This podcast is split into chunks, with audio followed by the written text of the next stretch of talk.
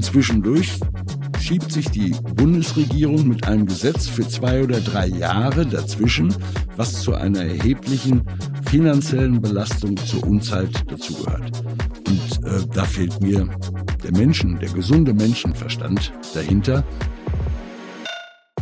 Welche Auswirkungen hat die Digitalisierung aufs Klima? Ist grüner Wasserstoff unsere Rettung? Und welche Verantwortung tragen dabei Unternehmen? Diese und weitere Fragen zur Zukunft der Energie beantworten wir in diesem Podcast. Impulse, der Energiepodcast mit Martin Bunnemann. Präsentiert von Avacon.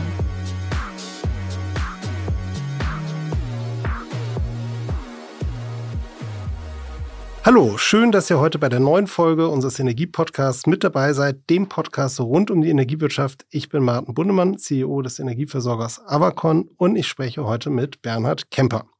Bernhard ist seit über acht Jahren Vorsitzender der Geschäftsführung von EEW Energy from Waste in Helmstedt. Es ist Europas größter Betreiber von Müllverbrennungsanlagen.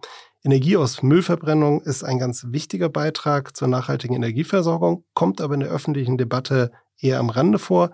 Deswegen wollen wir in diesem Bereich heute einmal tiefer einsteigen. Ich freue mich auf ein spannendes Gespräch. Schön, dass ihr dabei seid. Los geht's. Hallo Bernhard, wir arbeiten hier in Helmstedt ja Tür an Tür. Beide Unternehmen haben ihre Wurzeln im Braunkohletagebau im Helmstedter Revier.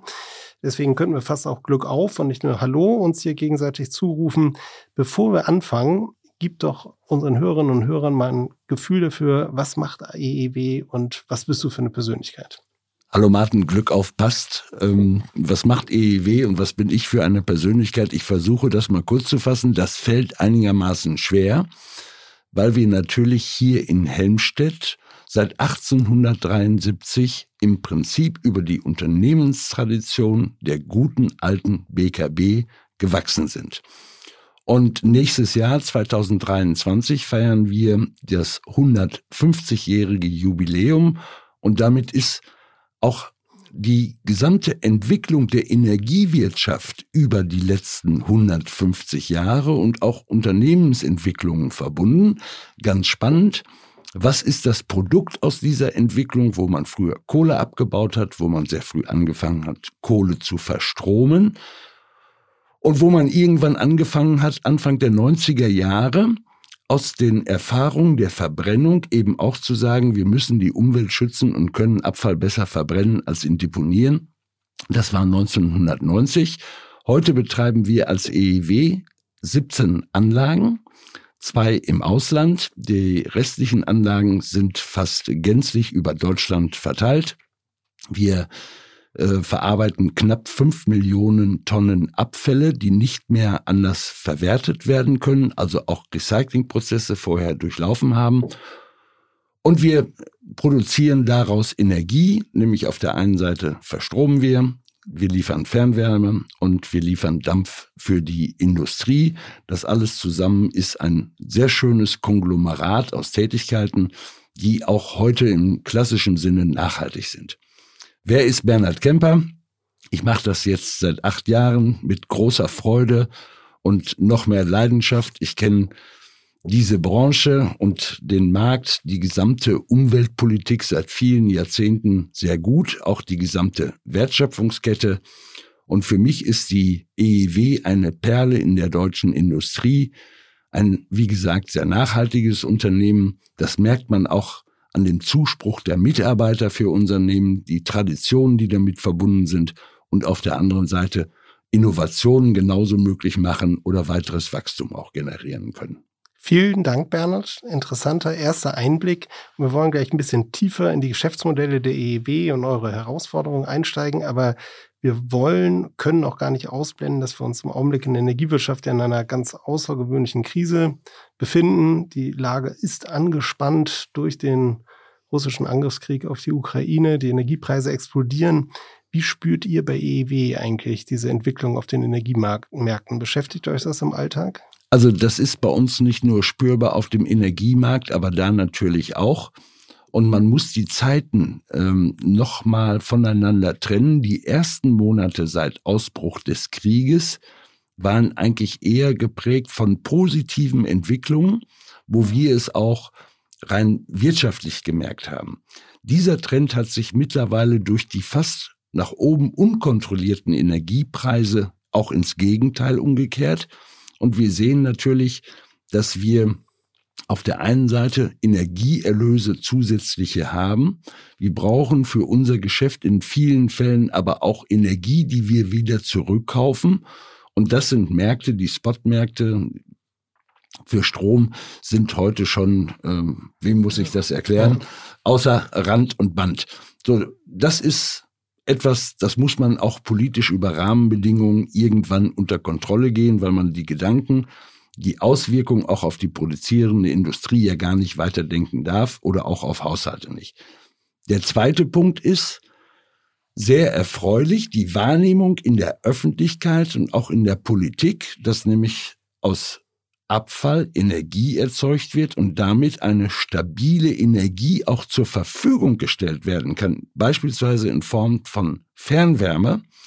Dieses Interesse ist vorher in der Form nicht da gewesen und es war noch nie so groß, wie man es jetzt im Moment spürt. Also auch durchaus eine positive Sichtweise.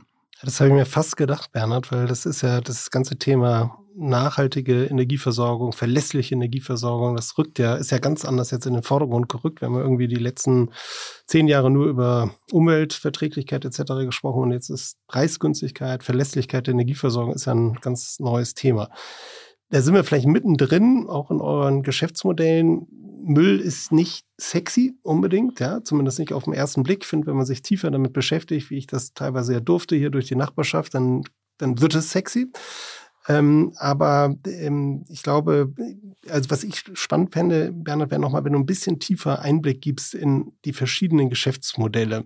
Also wie funktioniert das eigentlich? Wie sichert ihr eure Abfallmengen? Wie, ja, was sind eure Kunden und wohin, sag mal, lenkt ihr dann eigentlich die Energieströme? Verkauft ihr den Strom über PPAs oder auf den Märkten? Habt ihr Fernwärmeversorgungsverträge? Was sind vielleicht auch noch andere zusätzliche Geschäftsmodelle? Also die, unser Geschäftsmodell ist ja eingebettet in eine Wertschöpfungskette.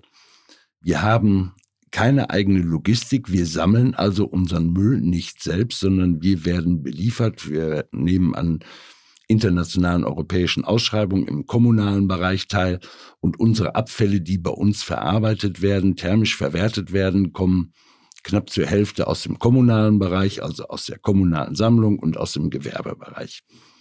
Ähm, zwischen der Sammlung und unserer Bunkerkante liegt ja in Deutschland zum einen das Thema Sortieren und zum zweiten das Thema Aufbereiten. Diese Schritte in der Wertschöpfungskette sind in Deutschland schon sehr ausgeprägt. Man denke da einmal an das duale System, Gewerbeabfallverordnung, wo Quoten in der Erfassung und in der Verwertung sichergestellt werden müssen. Und erst danach kommt der Abfall zu uns. Wir haben eine zwar unterschiedliche Technik an den Standorten, aber im Grundsatz erstmal das gleiche Prinzip. Wir verarbeiten unsere Abfälle, verwerten sie thermisch über sogenannte Rostfeuerung in der Regel. Und daraus generieren wir in erheblichem Umfang Energie und dann kann man darüber sprechen, haben wir stromgeführte Anlagen oder haben wir wärmegeführte Anlagen. In den vergangenen, ich will nicht sagen Jahrzehnten, aber 10 bis 15 Jahren waren wärmegeführte Anlagen eigentlich das, der Teil vom Geschäftsmodell, der sich durchgesetzt hat. Warum? Wir haben große Industriestandorte, an denen wir Industriedampf leben, äh, liefern mit, diesem, mit diesen Lieferungen sind natürlich fast symbiotische Verhältnisse verbunden. Also es gibt einen Standort von Kali in Salz, von ähm, Chemieparks beispielsweise, von ThyssenKrupp Rasselstein also beispielsweise. Eng historisch miteinander. Also die hängen historisch miteinander zusammen. Man ist aufeinander angewiesen. Und ähm, das ist natürlich eine sehr gute Entwicklung für beide Seiten, weil berechenbar mit allem, was dazugehört und die Verwertung des Abfalls durch Umwandlung in Industriedampf ist natürlich dann auch in der Industrie sehr gut zu nutzen. Und diesen Zuspruch merken wir neben dem Zuspruch aus der Fernwärme heute auch. Also das Verstromen ist für uns eigentlich, das soll sich jetzt nicht abwertig, mhm. abwertend klingen, eigentlich der langweiligste Bereich. Und weil interessanter die, ist Wärmevermarktung. Äh, Wärmevermarktung ist mit einer höheren Effizienz verbunden. Und unser Geschäftsmodell ist also die thermische Verwertung und anschließend die energetische Nutzung. Und danach entstehen nochmal Schlacken oder Rauchgasreinigungsrückstände.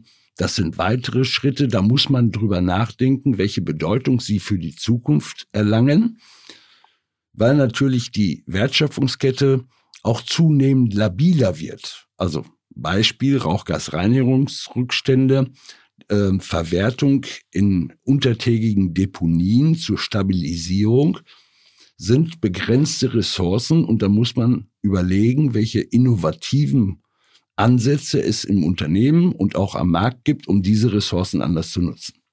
Spannend, Bernhard. Sag mal, ist das eigentlich dann etwas, was man auch als Teil der Kreislaufwirtschaft bezeichnet? Ist das Circular Economy oder wie würden wir diesen Begriff einordnen in eurer Geschäftswelt? Also wir sind mittendrin in der Circular Economy. Das ist ja, Circular Economy kommt aus Brüssel mit dem Green Deal.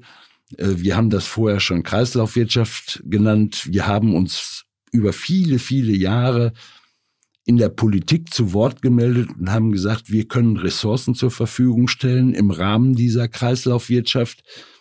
Das wird gerade erst in den letzten Jahren und noch nicht mit dem notwendigen Nachdruck umgesetzt, weil man darüber natürlich in der Tat Kreisläufe, auch Rohstoffkreisläufe, Sekundärrohstoffkreisläufe, die äh, wieder zur Verfügungstellung von Materialien für die Industrie sicherstellen kann.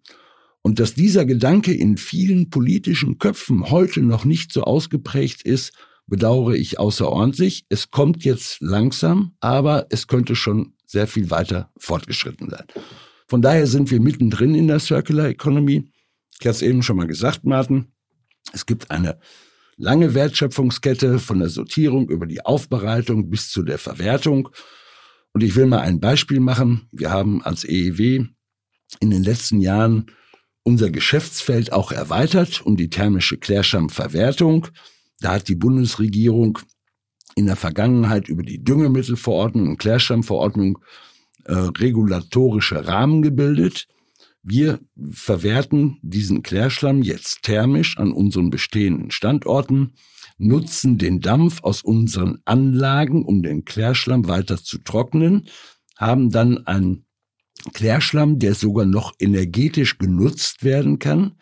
Die zurückbleibende Asche wird aufbereitet, daraus wird der Phosphor genommen. Das ist ein ganz seltener oder ganz knapper Rohstoff. Ganz Phosphor, knapper ja. Rohstoff. Und wenn man das nicht als geschlossenen Kreislauf, Circular Economy bezeichnet, was dann? Was dann? Trotzdem, Bernhard, lass mich nochmal nachhaken, weil wir haben ja auch Fachpublikum, also auch wenn es ein bisschen tiefer geht. Du hast gerade angesprochen, Circular Economy, sehr stark getrieben durch die EU-Ebene. Jetzt haben wir einen zweiten Rahmen auf EU-Ebene, ist das Thema Taxonomy, also ein Zertifizierungssystem, mit dem Investitionen in nachhaltige Geschäftsfelder gelenkt werden sollen. Mein Verständnis war, dass thermische Abfallverwertung, Klammer auf, noch nicht Teil der EU-Taxonomie ist, schränkt euch das eigentlich ein in eurem Handeln, Refinanzierung, Teilnahme an Förderprogrammen? Ich weiß, ihr habt im letzten Jahr oder im vorletzten Jahr, glaube ich, auch eine grüne Anleihe begeben als Unternehmen, sehr innovativ. Wie stehst du dazu und, und siehst du da Bewegung auf EU-Ebene bei dem Thema Taxonomie? Also ob ich da schon Bewegung sehe, kann ich nicht beurteilen. Wenn ich das auf der deutschen Seite sehe, mit wie viel Unterstützung die deutsche Politik diese Themen treibt, habe ich da eher Zweifel, dass das in Brüssel richtig ankommt. Also eher begrenzte Unterstützung. Eher begrenzt. Woran das liegt, muss man mal an anderer Stelle diskutieren. Ähm, wir müssen und sollten Bestandteil der Taxonomie werden. Das steht für mich außer Zweifel. Im Moment brauchen wir sie nicht, um das mal genauso deutlich zu sagen. Aber das hilft natürlich nicht auf die mittlere oder lange Sicht. Wir haben in der, im vergangenen Jahr einen grünen Bond aufgelegt. Der ist von Kapitalmarkt ähm, bewertet worden und ähm, in einer Art und Weise, äh, auch angenommen worden, wo wir selbst positiv von überrascht waren. Er war mehrfach überzeug, äh, überzeichnet und wir hatten natürlich mit diesem Markt, an, äh, mit diesem Gang an den Kapitalmarkt auch genau das Thema Nachhaltigkeit, die Voraussetzung für einen Green Bond eigentlich erfüllt. Und unsere Erwartungen sind übererfüllt worden. Was die Nachfrage von Seiten des Kapitalmarkts anging. Da könnte man jetzt sagen, da brauche ich keine Taxonomie, mhm. wenn ich Sondern das auch der Markt, anders Der Markt hat es geregelt quasi. Ja, der Markt hat eben das antizipiert, was die Politik ja. noch nicht gemacht hat. Und ja. ich glaube, das ist ein entscheidender Punkt. Und das würden wir uns auch nochmal zutrauen. Wenn man heute einen solchen Bond imitiert, muss man sich ja auch raten lassen. Dieses Rating ähm, geht ja nicht nur über die klassischen Ratingagenturen, sondern für das Thema Nachhaltigkeit, Sustainability gibt es speziell äh, mittlerweile große Unternehmen, Ratingagentur wie Sustainalytics und die überprüfen auch dieses Nachhaltigkeitsmodell eines Unternehmens. Und das ist der entscheidende Punkt. Und da regelt die Praxis das manchmal eben anders, als es die Politik wahrhaben will. Und deshalb ist der Weg auch der thermischen Abfallverwertung in die Taxonomie aus unserer, aus meiner persönlichen Sicht nicht nur zwingend, sondern auch vorherbestimmt. Sehr interessant, Bernhard. Ähm, vielleicht noch ein zweites politisches Thema, von dem ich weiß, dass euch das auch äh, beschäftigt, Stichwort CO2-Bepreisung. Wir haben ja seit Januar 2021 ein nationales Emissionshandel ausgerichtet auf Öl, Diesel, Benzin, Erdgas ist auch ein Thema, was wir heute nicht vertiefen, aber ist auch ein Kostentreiber nochmal.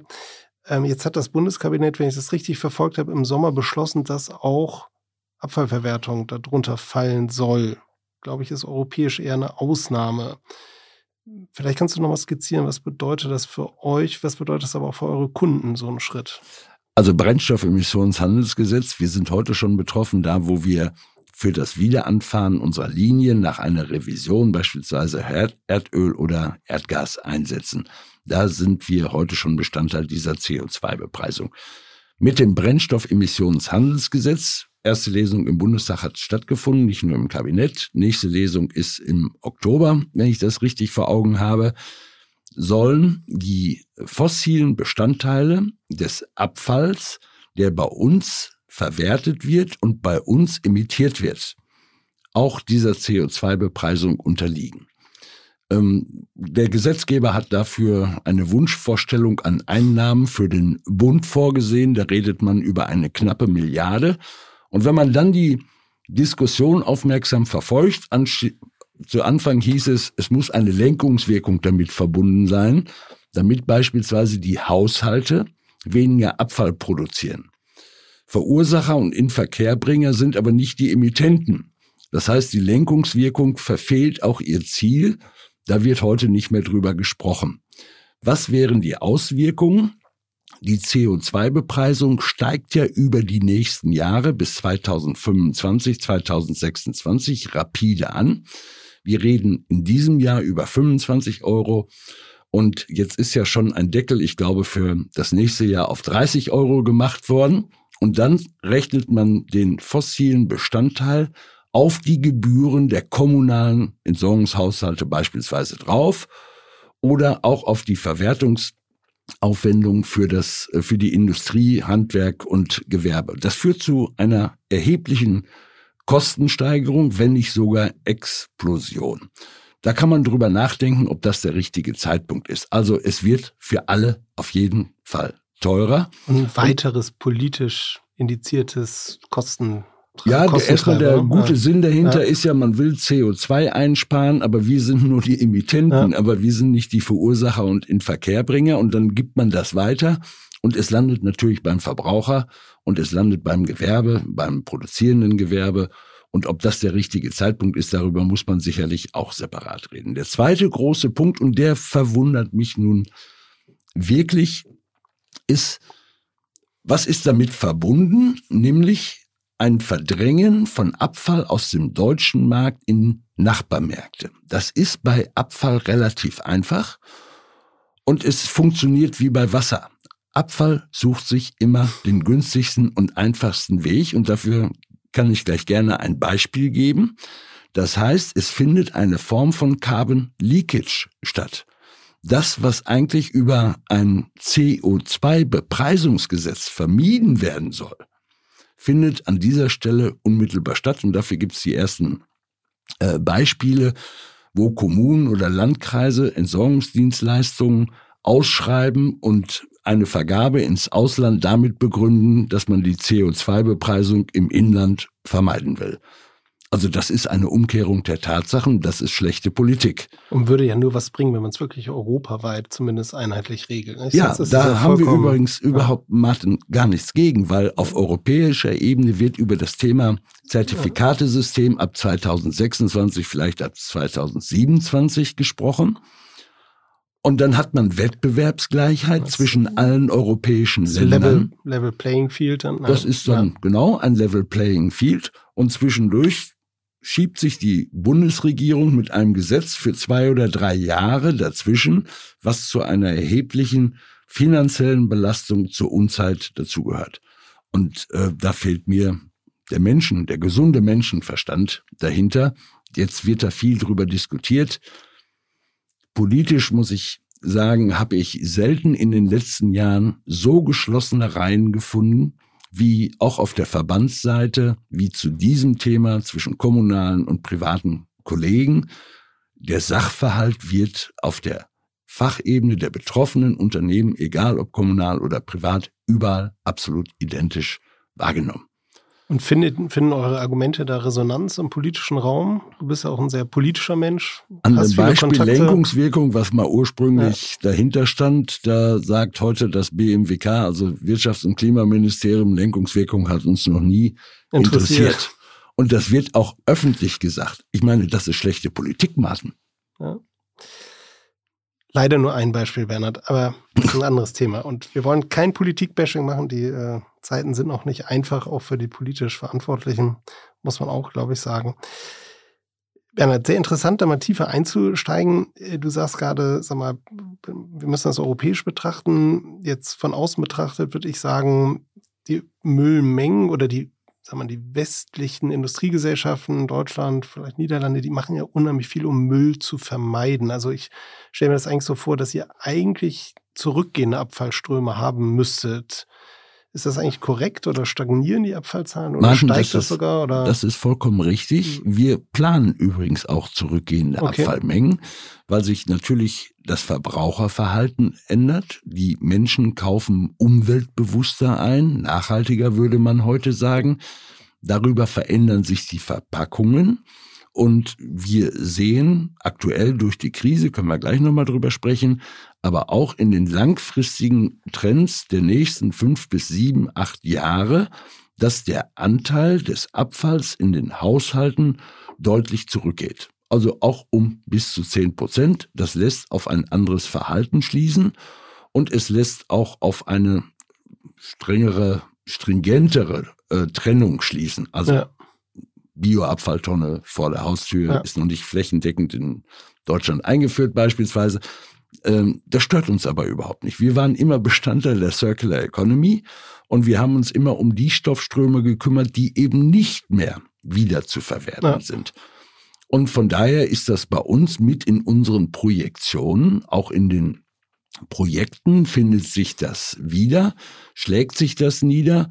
Ähm, das ist auch gut so, weil eine Gesellschaft muss sich da entwickeln, aber Deutschland ist da schon auf einem extrem hohen Niveau, auch im Vergleich zu vielen anderen europäischen Ländern. Und dann gibt es sehr viel mehr, auch europäische Länder, wo das bei weitem nicht so ist, wie in Deutschland oder in Niederlanden oder in Skandinavien. Und da muss man natürlich auch aufpassen, dass man hier zu einem wettbewerblichen Gleichgewicht auch auf europäischer mhm. Ebene kommt.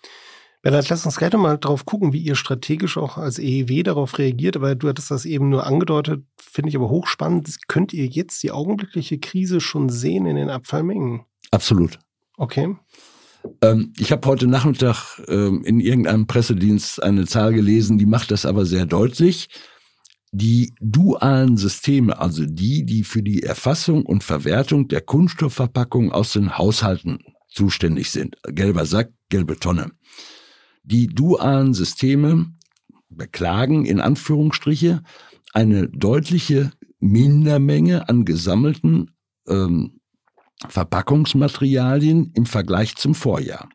Und zwar statt rund 1,8 Millionen Tonnen nur 1,6 Millionen Tonnen. Und das ist eher Ausfluss eines Konsumsverhaltens. Mhm. Als nur die pure Einsicht, nachhaltiger einzukaufen. Also das Konsumverhalten gerade der letzten zwei, drei Monate hat sich gravierend verändert. Das kann man an vielen Stellen feststellen. Äh, wir merken das in unseren Stoffströmen, also die Abfallmengen gehen deutlich spürbar zurück. Sehr, sehr interessant, dass das so unmittelbar auch gesellschaftliche Konsumauswirkungen hat, die augenblickliche Krise. Bernhard, wenn wir hatten ja eben kurz drüber gesprochen, ihr habt das in euren internen Projektionen sogar drin. Wie reagiert ihr dann strategisch drauf? Du hattest eben das Beispiel gebracht, Klärschlammverbrennung ist, glaube ich, ein neues Geschäftsfeld, was ihr euch erschlossen habt, was ja auch sehr synergetisch ist, wenn ich das richtig verstehe, zu eurem Kerngeschäft. Gibt es andere Überlegungen, andere Geschäftsfelder, in die ihr reinguckt oder gibt es neue Märkte, an, in die ihr euch rein orientiert? Also Klärschlammverwertung gerade in diesem direkten Umfeld zu unseren Standorten mit einer hohen Maß an Regulatorik war ja schon eine Weiterentwicklung. Was wir daneben machen, wir können uns, ähm, wir müssen uns unser Umfeld und unsere Stoffströme anschauen. Und da gibt es durchaus Gedanken, beispielsweise teerhaltigen Straßenaufbruch zu verwerten. Dafür gibt es in Deutschland bisher nur Deponien. Mhm. In teerhaltigen Straßenaufbruch sind polychlorierte Kohlenwasserstoffe enthalten. Die müssen gekreckt werden, um sie schadlos zu machen. Das ist Sinn einer Verbrennung in bestimmten Temperaturbereichen. Und das ist auch für Deutschland bezogen, wäre das eine innovative Technologie auf der einen Seite und es wäre auf der anderen Seite eine hohe Nachfrage damit verbunden, mhm. weil es das eben in Deutschland noch nicht gibt. Und das sehe ich auch als einen möglichen Weiterentwicklungsweg. Der viel entscheidendere Punkt ist aus meiner Sicht, dass wir, und das habe ich eben schon mal angedeutet, die Emittenten von CO2 sind, nicht die Verursacher, aber die Emittenten, und wir mit CO2 am Ende über einen Stoffstrom verfügen, der ja ganz vielfältige Nutzungsmöglichkeiten in Zukunft haben kann und haben soll, auch unter wirtschaftlichen Voraussetzungen. Wir, unsere Unternehmen Martin denken über den Green Energy Hub am Standort des Helmstedter Reviers nach. Könnte ein bisschen schneller gehen, das liegt nicht das an uns, sondern an vielen anderen. Gut, dass du das sagst. Ja, ja nee, es könnte ja. ähm, einige schneller gehen. Wir haben da ja viel Unterstützung, aber der Gedanke war ja, äh, grünes CO2 von uns zu nehmen, das an diesem Standort mit euren Netzen und Leitungen äh, wirklich zu einem Green Energy Hub aufzubauen. Ja. Bessere Voraussetzungen kann man sich eigentlich gar nicht wünschen. Ich finde die Geschichte auch immer noch gut. Das ist keine ich Geschichte, auch. das sind echte Voraussetzungen. Wir könnten weiter sein, wenn ja. andere mitmachen würden, Martin. Vielleicht können wir uns darauf verständigen. Ja. Aber wir gucken jetzt auf das CO2 Wie als Stoffstrom. diese CO2-Senke anders nutzen. Ne? Ja. ja, und wir gucken auf CO2 als Stoffstrom. Wir fangen jetzt an, klingt erstmal merkwürdig, äh, aber als thermischer Abfallverwerter, wir nennen das Projekt Fossil Eye. Wir gehen nochmal mhm. in eine Vorsortierung unserer Stoffströme vor unserer Bunkerkante um dort nochmal fossile Bestandteile herauszunehmen, die CO2-Bilanz damit zu verbessern und aus den aussortierten Kunststoffmaterialien möglicherweise noch einen weiteren Verwertungsgang in Form eines chemischen Recyclings zu machen. Mhm. Als wir diese Idee auch mal intern in der Branche diskutiert haben, haben alle gelacht. Heute lacht keiner mehr, weil diese Entnahme von werthaltigen Bestandteilen aus unserem Stoffstrom Kunststoffartikel mit einem hohen Aufwand, muss man fairerweise sagen, möglicherweise in ein chemisches Recycling hinein, wäre natürlich ein weiterer guter und wichtiger Schritt in Sachen Circular Economy. Ich finde es eigentlich faszinierend, Bernhard, wie viel Innovation da in eurem Geschäft drin ist. Denkt man erstmal von außen vielleicht gar nicht so. Weiß auch nicht, wie es den Hörerinnen und Hörern gibt. Ihr seid sehr innovationsgetrieben, finde ich, finde ich toll. Es ist ein schöner Standort hier, Martin. Du kennst Helmstedt genauso gut ja. wie ich. Wir Deinen haben besonderen tolle Charme. Mitarbeiterinnen ja. und Mitarbeiter. Äh, das ist auch in der Tradition angelegt. Dieses Unternehmen hat sich immer neu erfinden müssen. Ja. Und dieses Neuerfinden war aus dem äh, Kohlebergbau zur Verstromung und über viele, viele Generationen ist da ja was entwickelt worden. Und ich glaube, das ist heute immer noch vorhanden. Ja, dann vielleicht Innovation haben wir jetzt beleuchtet als Treiber für Geschäftsentwicklung. Ein anderes Themenfeld, was ihr auch stark, sag mal, wie wir alle, was uns alle stark beschäftigt, ist das Thema Digitalisierung. Ich würde es deswegen nochmal herausgreifen, weil ihr, ähm, ich glaube, ihr habt nicht nur eine eigene Abteilung und jedes Unternehmen versucht hier seinen Weg zu finden, wie man Digitalisierung vorantreibt, sondern ihr habt auch, ich glaube, mit dem Accelerator ein eigenes Unternehmen gegründet, NEEW Ventures. Fand ich sehr spannend, das zu lesen, dass ein Unternehmen wie EEW auch so ja, auch so innovativ beim Thema äh, Digitalisierung unterwegs ist. Vielleicht kannst du das nochmal beleuchten. Und was versprecht ihr euch eigentlich davon? Ja, ähm, bei der Digitalisierung, ich mache das immer ganz simpel. Wir haben ähm, natürlich äh, Standard und Kür. Standard machen viele Unternehmen. Das sind die Prozesse in Unternehmen. Das machen wir auch an vielfältigen Stellen. Und da gibt's noch viele Bereiche, die auch in den nächsten Jahren auf uns warten. Und da gibt es immer noch eine Marktseite.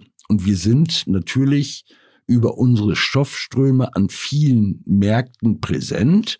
Und da sehen wir die Veränderung, die auch auf der Marktseite kommt. Und ein Teil dieser Energie, die man dafür braucht, neue Ideen zu entwickeln, kommen dann eben nicht ausreichend aus einem eigenen Unternehmen, sondern dafür braucht man im Zweifelsfall einen ganz unbedarften, freien, kreativen Blick von außen. Und das war für uns der Gedanke, dass wir uns über einen Venture Builder, ausgegründet aus der EEW, ähm, Gedanken gemacht haben. Dieser Venture Builder ist entstanden. Da gibt es ein sehr, sehr hartes Commitment, auch der Kollegen. Die sind anders als wir. Sie sind innovativ, kreativ, arbeiten anders. Bist du auch? Ja, haben wir gerade gemerkt. Ja, die, gut, denk, weiß, die denken meinst, auch ja, über Vorgänge ja. anders nach. Sie sezieren unser Geschäftsmodell ganz anders. Und äh, wir werden aus diesem Venture, äh, New Ventures heißen sie, wir haben sie letztes Jahr im August gegründet, sind jetzt aktuell dabei, die erste Ausgründung vorzunehmen. Und diese erste Ausgründung hat einen unmittelbaren starken Bezug zur EEW, Sie ist aber auch ausdrücklich für Dritte, also für den Markt offen. Mhm. Und das ist genau eine Veränderung, die man manchmal eben aus dem eigenen Haus, aus der eigenen Kraft heraus nicht abbilden kann. Und da ist dieser kreative Blick von außen, führt eben in so einem konkreten Fall auch sehr schnell zu einem Ergebnis. Finanziert ihr das dann noch mit? Äh, wir sind dann auch mit beteiligt, weil ja. das natürlich immer mit einer Startphase verbunden ist. Aber das ist ja auch entstanden in vielen Diskussionen, im Austausch mit vielen Kollegen aus der Branche. Und da haben wir durchaus mal eine Liste von vier oder fünf anderen Prioritäten für die nächsten ein bis zwei Jahre. Ich glaube, da werden wir viel Spaß dran haben. Das werde ich beobachten. Ja. Hört sich sehr spannend an. Bernhard, noch ein anderer Aspekt. Digitalisierung ist ja auch immer ein Kulturthema. Du sagst ja zu Recht, ihr macht das außerhalb eurer Bestandsstruktur. Ähm, wir nutzen Digitalisierung oder wir verstehen bei uns Avacon jetzt sehr stark Digitalisierung auch als Kulturthema. Einfach weil wir die ganze, ja, die ganze Organisation mitnehmen müssen. Wo siehst du da die EEW? Ich könnte man so von außen betrachtet ja ähnlich wie bei uns, sehr ingenieurslastig, sehr sicherheitsbewusst, sehr mit den Anlagen verbunden, ne, ganz ehrliche Menschen, die sag mal, mit ihren Anlagen leben. Welche Rolle spielt das Thema Digitalisierung bei euch im Bestandsgeschäft? Also ich glaube, da sind wir mit unseren Standorten äh, Martin sehr vergleichbar. Ähm, ich schätze diese bodenständige Ehrlichkeit, nicht dieses Ingenieurwesen, diese Verlässlichkeit äh, auch äh, in täglichen Arbeit und der Entwicklung außerordentlich. Aber mit der Digitalisierung ist natürlich ein Kulturwandel verbunden. Wir haben den gemerkt, natürlich über die Lockdowns in der Corona-Zeit. Wir waren sehr früh, sehr komplett im Homeoffice. Es hat alles funktioniert. Es ist kein großer Fehler passiert. Das muss man ja auch mal einmal anerkennen sagen. Und daraus folgt natürlich eine zunehmende Digitalisierung von Prozessen, von Abläufen, wie sich ein Unternehmen aufstellt, nicht nur wie es täglich arbeitet. Und diese Kultur, Martin, bringen junge Leute heute mit. Da brauchen wir gar nicht drüber nachdenken. Und diese jungen Leute, ob sie aus Schöningen kommen, aus Helmstedt kommen oder aus Berlin kommen, für die ist das eine Selbstverständlichkeit. Und ich glaube, dass da eher ältere lernen müssen, mit den Jüngeren mitzuhalten und die Bereitschaft mitbringen müssen, von den Jüngeren auch lernen zu wollen. Dann sehe ich da auch kein großes Problem. Ja, wir haben sowas mal gemacht unter dem Stichwort Reverse Mentoring, dass man bewusst junge Kollegen genommen hat, die die Älteren mitgenommen haben. Hat ganz gut funktioniert. Aber ich muss jetzt bei uns selbst auch sagen, das ist einfach auch ein längerer Prozess. Absolut. Man kann das nicht erzwingen von einem Quartal zum nächsten oder von einem Jahr zum nächsten, sondern es ist, glaube ich, kontinuierliche Kulturarbeit. Ne? Das beste Argument ist immer ein Erfolg, ähm, Ja, auch ja. in der, auf der kulturellen Ebene. Und wenn man sieht, dass es eben funktioniert, dass man äh, keinen Persönlichkeitsverlust damit verbinden muss, äh, dass man keinen Identitätsverlust oder Zuständigkeitsverlust und solche Themen und an vielen Stellen eben Vereinfachung damit verbunden ist. Ich glaube, dann habe ich keine allzu großen Sorgen, dass dieses Thema Digitalisierung sich auch kulturell in Unternehmen nieder, positiv niederschlagen wird. Sagen wir noch ein anderer Kulturaspekt. Du hattest das eben angesprochen. Nachhaltigkeit ist ja ganz tief bei euch verwurzelt in den Geschäftsprozessen, aber ihr macht es ja auch sehr explizit. Ich glaube, ihr habt eine eigene Nachhaltigkeitsstrategie euch gegeben. Ich kenne euren Nachhaltigkeitsbericht. So, ich finde, der setzt echt Standards in der Abfallwirtschaft wahrscheinlich, selbst in der Energiewirtschaft. Also ich finde das echt bemerkenswert, äh, wie fokussiert ihr da seid. Ist das auch eine bewusste strategische Entscheidung gewesen, dass ihr euch da, sag mal, beim, beim Thema ESG, Nachhaltigkeit so stark positioniert? Also wenn ich an die Diskussion, an den Prozess bei uns im Unternehmen zurückdenke, war es erst die Überzeugung und dann bewusste Entscheidung. Aber eben die Überzeugung, dass wir in einer Umwelt auch als Unternehmen leben, wo wir ein wesentlicher Bestandteil sind. Wir emittieren CO2.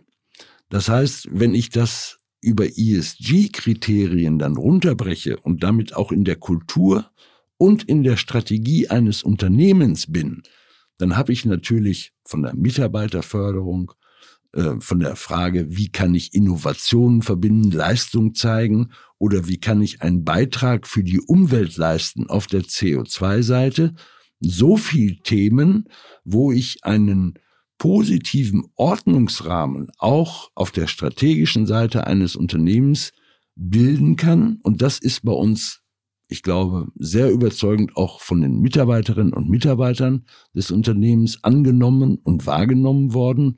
Daraus resultiert heute ein Nachhaltigkeitsbericht, der vierte in Folge, den wir übrigens von unseren Wirtschaftsprüfern testieren lassen. Dahinter steckt der Gedanke, wir brauchen Transparenz und Ehrlichkeit in unserem Geschäftsmodell, um eine erklärungsbedürftige Anlage wie eine thermische Abfallverwertungsanlage auch in der Nachbarschaft als glaubwürdig hinstellen zu können. Und das heißt, Transparenz schafft Vertrauen, Vertrauen schafft Akzeptanz. Und so etwas findet sich dann natürlich auch im Nachhaltigkeitsbericht wieder. Ja, und eure Mitarbeiterinnen und Mitarbeiter, die leben das auch. Wenn wir sie so an den Schnittstellen erleben, das ist, man merkt richtig, das geht über in die Kultur des Unternehmens. Bernhard, wir müssen leider langsam zum Ende kommen Schade. unseres Podcasts. Äh, macht aber sehr viel Spaß, finde es wirklich sehr interessant. Müssen wir mal umgekehrt machen, Martin. Ja, du, dann. Ich äh, interview dich dann mal für deinen einen Podcast. Ähm, Bernhard, eine Frage stelle ich eigentlich allen Gesprächspartnern nochmal und ähm, das ist immer so ein bisschen, wo wollen die eigentlich die Unternehmen hinentwickeln? Jetzt bist du, du hast viel gesehen und wir sind alle ja vorsichtig geworden mit Langfristprognosen und lernen, dass man auch, sag mal, sehr, in einem sehr volatilen Umfeld äh, klarkommen will. Aber wenn du, sag mal, so vorausblickst, sagen wir mal drei, vier Jahre, wo möchtest du die EEW noch hinentwickeln? Ja, ich arbeite ungern mit Slogans oder mit einem Motto oder einem Zitat. Eins möchte ich an dieser Stelle doch mal einwerfen. Von Aristoteles, also für Oh, die alten, jetzt wird's- ja, jetzt wird's kompliziert. Nein, Anspruchsvoll. also, wenn der Wind sich ändert, muss man die Segel neu setzen. Und wir sind in einer Situation, wo wir auf einem sehr stabilen Fundament aufbauen können, sehen aber, dass sich der Wind, und zwar unkontrollierbar, im Moment ändert. Das ist der Energiemarkt, das ist die geopolitische Lage, das ist die Sicherheitslage in Europa. Und das heißt für uns, wir müssen unser Kerngeschäftsmodell absichern. Das tun wir auch durch zum Beispiel das Thema Klärschlamm. Wir wachsen dort organisch in einem großen Umfang. Und wir müssen in den nächsten Jahren das Thema, wie gehen wir mit einem Teil unseres Stoffstroms, nämlich an dieser Stelle CO2 um? Und das wird eine Veränderung im Geschäftsmodell der EEW beinhalten. Das heißt, thermische Abfallverwertung wird das solide, ganz solide Standbein auch auf lange, lange Jahre bleiben. Und darüber hinaus werden wir uns in den nächsten Jahren über CO2-Abscheidetechnologien, CCU, CCS, sehr viel stärker mit beschäftigen, auseinandersetzen. Wir planen da erste konkrete Projekte. Und ich glaube, 2025, 2026 werden ein Teil dieser ersten Projekte auch umgesetzt sein. Und dann bin ich eigentlich sehr zuversichtlich, dass die EEW da auf einem sehr guten Weg ist. Vielen Dank, Bernhard. Das heutige Gespräch mit Bernhard Kemper hat uns viel gezeigt, interessante Einblicke gegeben in Circular Economy, in das Thema Abfallverwertung. Ich habe auch gelernt und hoffentlich auch unsere Hörerinnen und Hörer, wie viel Innovation in dem Geschäft drinsteckt. Ganz herzlichen Dank, Bernhard, dass du heute hier warst. Vielen Dank für deine Zeit. Ich hoffe, es war auch spannend für die Hörerinnen und Hörer da draußen. Das war's heute von uns. Wir hören uns hoffentlich wieder beim nächsten Podcast. Herzliche Grüße, bleibt gesund und auf bald. Glück auf, Martin. Glück auf. Impulse, der Energie-Podcast mit Martin Bunnemann. Jeden ersten Dienstag im Monat. Damit ihr keine Episode mehr verpasst, abonniert jetzt diesen Podcast. Außerdem freuen wir uns über eure Bewertung. Bis zum nächsten Mal. Dieser Podcast wird produziert von Podstars bei OMR.